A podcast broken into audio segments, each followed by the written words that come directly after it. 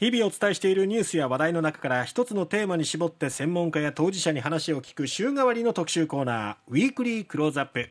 今週は盛り上がっております。WBC、ワールドベースボールクラシックを取り上げていきます。昨日はオーストラリア相手に7対1で完勝しました日本。見事準々決勝進出を決めております。昨日の、まあ、昨日までのですね侍ジャパンの戦いぶりをこの方と振り返っていきます元ソフトバンクホークスピッチャーで2013年の WBC にも出場した摂津正さんです。摂津さんおはようございます。おはようございます。おはようございます。です。ねよろしくお願いします。よろしくお願いします。グローアップでこうやって話をするのもなんか新鮮な感じなんですけど。はい。実は摂津さん聞いてくれてるんですよねこの番組そうですね、はい、ちょうどあの子供たちのね、送迎してる時間帯の時、えええー、なので、いつも、えはい、聞いてます。ありがとうございます。今日釣りじゃないですよ。ね。今日は違いますね。違いますよ。な感じですけど。ね。はい。いや、WBC 先週、開幕しまして、1次ラウンドの4試合が昨日、まあ、終わったわけですけど、ここまでの侍ジャパンの戦いぶり見て、どうですか、えー、まあ、順当かなっていう部分はあるんですけれども、えー、やっぱりね、そのこういう国際大会のその硬さというか、やっぱり中国戦なんかはね、えー、そんなのを感じましたよね。初戦ですね、うん、なかなかね、その序盤からその1点ということでね、こう均衡した感じでしたけど。えーうん、やっぱりこう結構、国際大会ってこういうことあるんですよね。そうなんですね、うん、やっぱり格下というかね、ちょっと力落ちるチームに対して、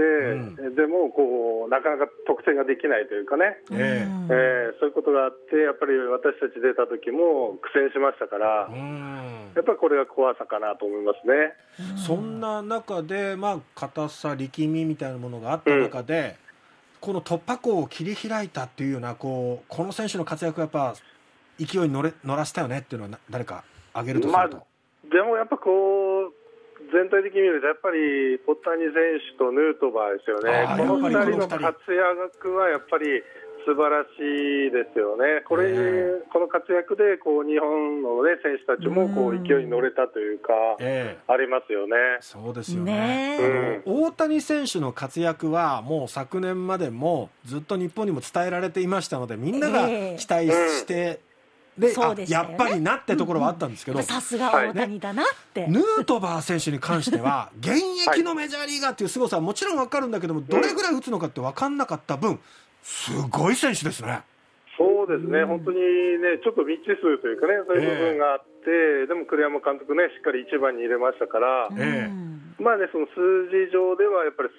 出塁率がね、非常に高い選手っていうのは分かってますし、あと長打もね、ちょっとあると。うん、うんそういうところでやっぱりこう、やっぱりメジャーの選手ですよね、えー、あのこういう短期決戦で初めてのこのピッチャー。ってい。う、はい、初めて見るピッチャーに対して、そのアプローチというか、打撃とかもですね、えー、もうやっぱり素晴らしいものがありますから、やっぱりこう、メジャーってね、選手層、ね、選手の数も多いですし、えー、そういう、なんていうんですかね、戦い方というか、対応の仕方っていうのは非常に慣れてるのかなと思いますよね。ヌートバー選手ってね、あの守備のプレーもね、全力っていう感じで。ファインプレーも目立ちましたね。そうですね、走攻守揃ってましたしね、やっぱりかなりね、日本にとって大きい力になりましたよね。あとあの、プレーもなんですけど、うん、そのベンチにいても、うん、味方が活躍した時とかに、本当に人一倍喜んでる、興奮してる姿が印象的なんですが、ね、ああいうこうムードメーカーみたいな存在っていうのも重要なんですか、こういう短期決戦。うんそうですね、やっぱりこう、ね普段は違うチームでみんなプレーしてますから、うん、なかなかやっぱり遠慮っていうのがあるんですよね、最初は。えー、えーその中でやっぱりああいう選手がいるとこうチームが一つになりますし、うん、えー、非常にねこう雰囲気を変えてくれますよね。そうですね。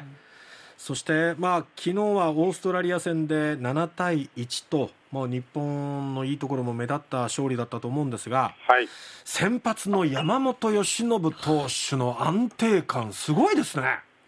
素晴らしかったですね。節さん的にはどこが良かったですか、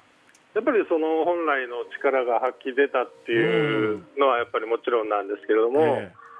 ー、えーとやっぱりねこうまだまだあんなもんじゃないんですよね。あまだ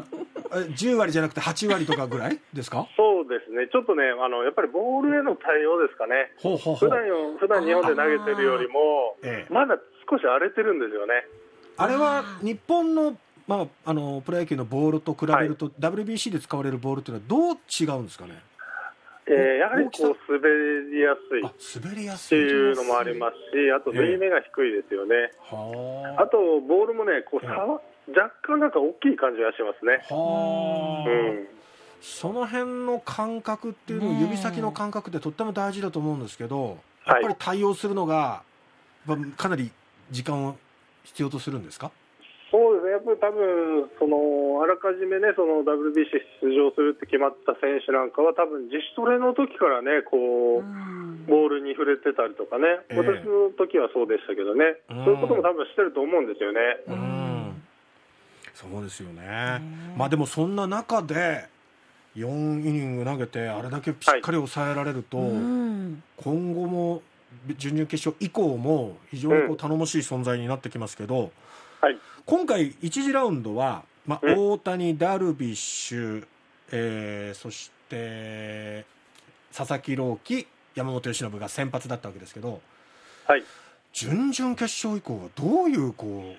うローテーションになりそうですかね、これ。うんまあでも、なるべくその最初に投げたえ選手からではあると思うんですよえね。だからその投球間隔開けると難しい部分もあると思うので、やっえぱり流れとしてはそうなると思うんですね、あとだからやっぱり第二先発ですよね、えうん。今永投手なんかもね、非常にいいピッチングしましたから、うん。えーそこら辺のピッチャーの起用法というのが大事になってくると思いますし、逆にね、左ピッチャーが先発する可能性もありますからね。ああそれは相手チームの打線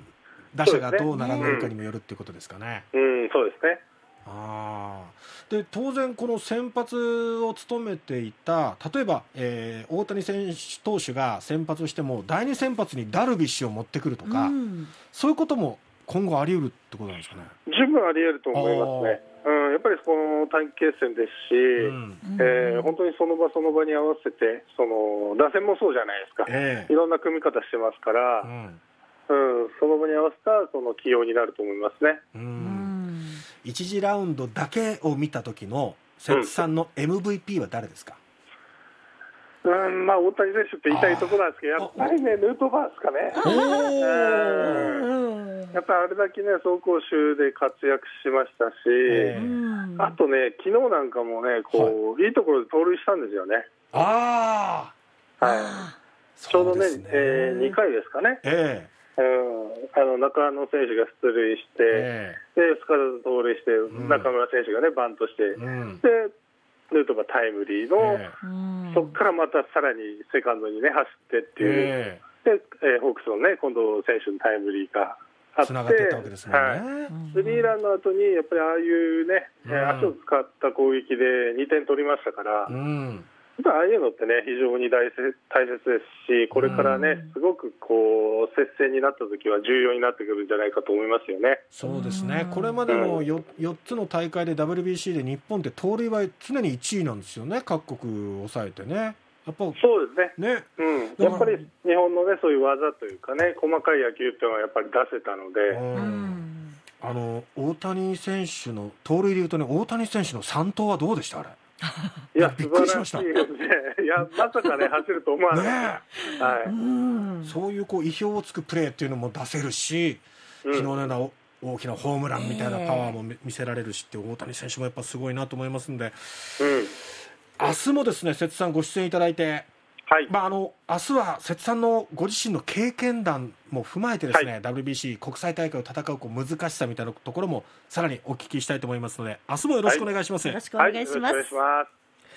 ここまで元ソフトバンクホークスのエースピッチャーで2013年には WBC にも出場した摂津正さんにお話を伺いました